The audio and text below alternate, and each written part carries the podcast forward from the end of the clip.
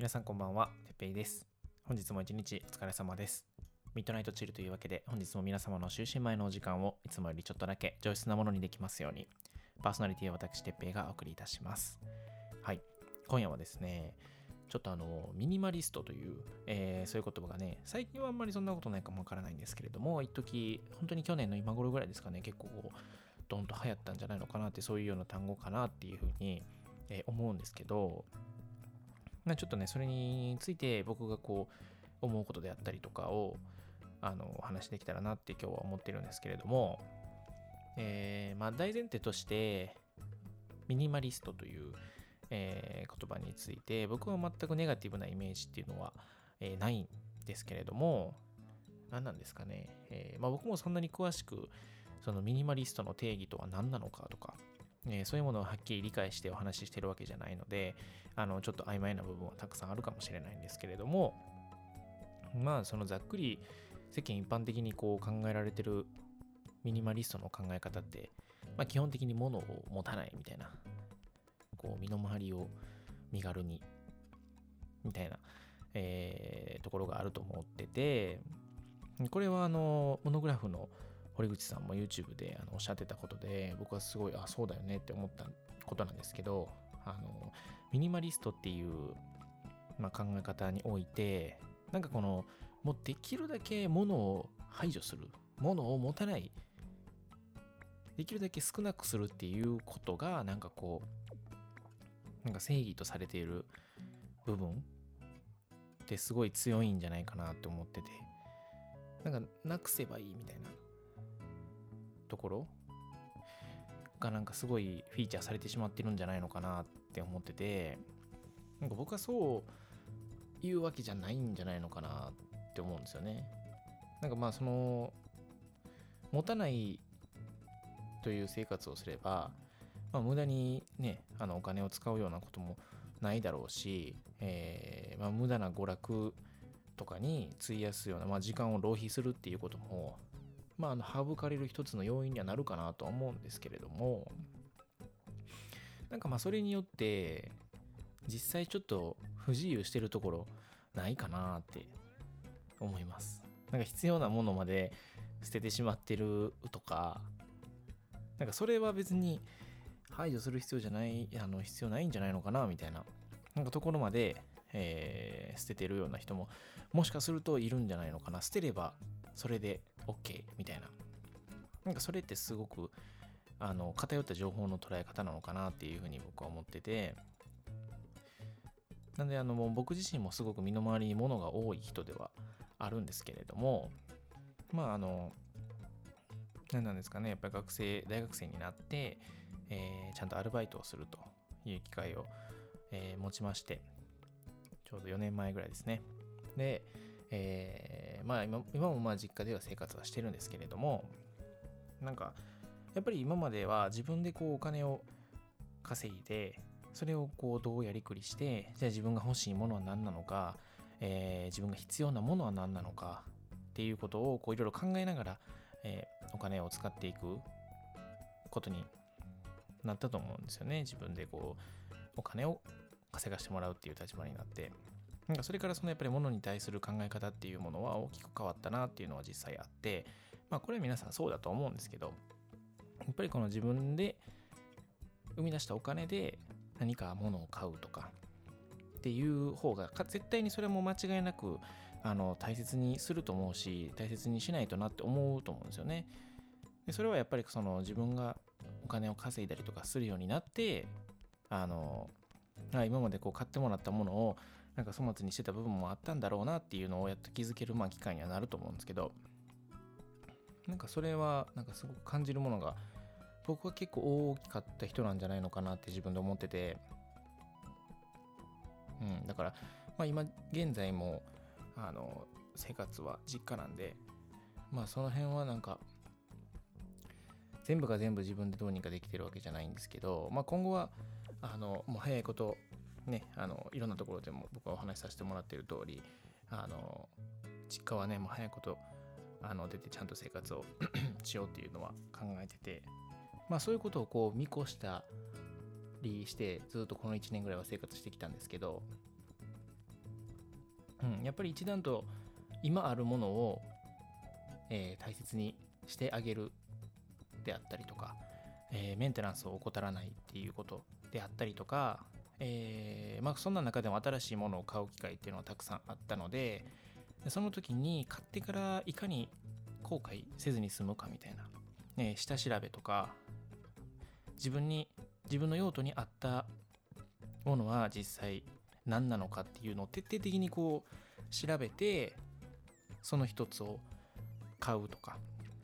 なんかそういう考え方にすごく変わってきて なんで身の回りに物は、えー実際多いんですけどただ一つ一つに意味があるというか意味もなく、えー存在しているものっていうのはだいぶ少なくなりました。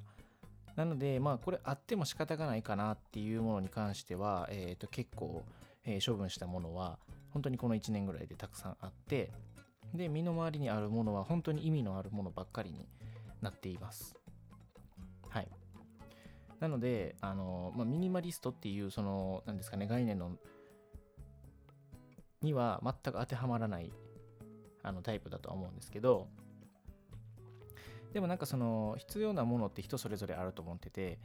本当に必要なものが少ない人と、まあ、僕みたいにいろんな趣味があったりとかする人間だと必要なものっていうのはやっぱ必然的に多いと思うんですよね。でそれが多いからいいとか悪いとか少ないからいいとか悪いとかは本当にないとは思うんですけど自分に必要なものをかつ必要なスペックで必要な量を持っておくっていうことが一番その合理的なものの持ち方なのじゃないのかなっていうふうに思います。なのであの本当にものを持つ必要がなくてそれで本当に十分な生活ができているっていう人であれば本当にそれで十分だと思うしあの生きていく上で絶対に物がたくさん必要な人っていうのもあのいると思うので、まあ、それは職業によってもいろいろ変わってくると思うんですけれども。そういう人は本当に必要なものは何なのかっていうことを考えて、えーまあ、購入する前とか用意する前にしっかりと、え下調べをしてああこれやっぱりいらんかったなっていうことにならないように、えー物を揃えていくかつ大切に長持ちさせていくっていうこと。をするべきじゃないのかなっていうふうになんか僕は最近こう生活をしていくっていうことをこういろいろ現実的に考えた時にあそれが必要なんじゃないのかな大切なことなんじゃないのかなっていうふうに最近は思っています。なのでなんか安いからこれでいいやっていう、えー買い方っていうのはあのはっきりしないですね僕は。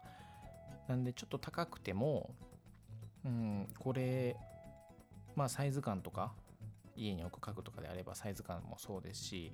えーまあ、色味であったりとかなんか安いからこれでいいやっていうのはないですね。やっぱり多少お金が張ったとしても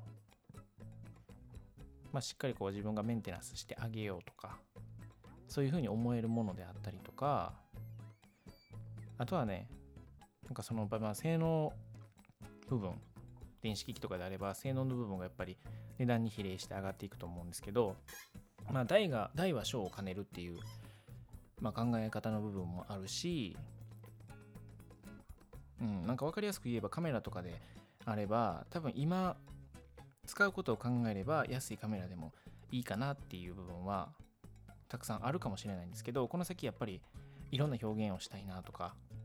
まあ動画であればフレームレートのことであったりとか、えー写真の解像度のことであったりとかこの先多分もっともっと上を目指していきたくなるだろうなっていう僕は自分自身で分かってるので、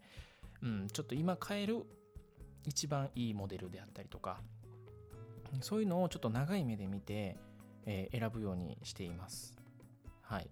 まあその時安くて買ってまた新しいものがいるってなって買い替えてみたいな。なんか一個一個の出費はもしかしたらあんまり大きくないかもしれないんですけど長期的に見た時に結局なんかこう無駄に必要のないお金払ってたなっていうことになるんじゃないのかなって思うことが最近多々あるのでまあこの先のこう自分自身の成長であったりとかまあどういうふうに考え方が変わるだろうなっていうことをまあある程度予想をしてまあちょっとまあ、背伸びをした買い物になるかもしれないんですけどそういうものを選んでちょっとでもいいものを使うことで、まあ、自分自身自分自身の可能性を広げられるっていうのと、まあ、やっぱりあのいいものをちゃんと使うっていうことで、うん、なんていうんですかそのしっかりと自分が買ったものも仕事をしてくれるというか。やっぱケチるとやっぱりそれまでの結果になることっていうのも多々あると思ってて安いものだとやっぱりすぐに故障してしまう可能性もあるしそういうことを考えるとドンと一発大きなお金かもしれないんですけど長持ちしてくれればその分なんですかね年で割ったりとか月とか日で割ったら本当にあんまり大きな金額になってこないと思うのでできるだけ長く長く自分が選んだものを使っていけるように。かつ長い先でもあこれにしてよかったなって思える選択をできるように、えー、大きな買い物をするとき、まあ、小さな買い物でもそうですけどあの本当に必要なのかどうかっていうことを吟味するように僕は心がけています。はい、なので、えー、多分僕はもの、えー、ミニマリストというものからはあの程遠い荷物を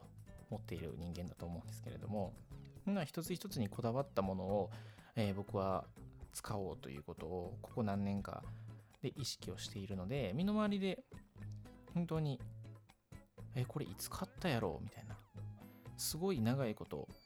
あの持ってくれているものが今増えてきています。はい。なのでやっぱりしっかり考えてものを揃えてあげると長い間やっぱり一緒に時間を過ごしてくれるのでまあ、その分大切にしてあげようっていう気持ちも湧いてくると思いますしで結果的にやっぱり終わっていけば買った時はお金が高くても今思えばそんなに高かった買い物じゃないなって思うことが本当にたくさんあるのではい。まあそれ言ってもねあの出せるお金に限界っていうのはそれぞれあると思うんで僕も本当にあのたくさん持ってるわけじゃないので全然いいものなんてすぐには買えないんですけどもうここぞという時はね、ちょっと踏ん張って買った方がいいのかなっていうような、えー、ことを考えて、大きな買い物はするようにしています。はい、そんな感じですかね。本当に、うん、こうやってこう今、机の前でこうマイクに向かってこう喋ってるわけなんですけど、見回しても本当に長い間、ずっと一緒にいるカメラであったりとか、三脚であったりとか今音を取っているマイクであったりオーディオインターフェースであったりパソコンもそうですし、えー、そういうものに、え囲まれて生活をすることが今できています、はい、なのでメンテナンスをねしてあげることも本当に大切だなっていうことはあのこの何年間で学ぶこともできましたし、うん、買い物をするときは、えー、どこまでしっかり下調べをすることが大切なのかとかも、えー、しっかり学ぶことができたなって思っております。はいこんな感じでなんか、まあ、別にミニエマリストっていう考え方を全然否定するとかそういうつもりはないんですけど、なんか物を持つにしても、意味のあるものの持ち方をすれば全然無駄じゃないんだなって僕は思ってるんで、なんかその、あ、いっぱいあるからダメだっていうことはないし、逆に捨てればそれでいいんだっていうことでもないと思うんで、一個一個の自分の持ち物にちゃんと意味を持たせてあげるっていうことが本当に大切だと思うので、はい。なんで僕は今これを持っているのだろう？なんかそういうことを考えてなんかね物を捨てるとか残すとか考えるときは考えてもらえればなっていうふうに思います。はい。というわけで最後まで聞いていただいてありがとうございます。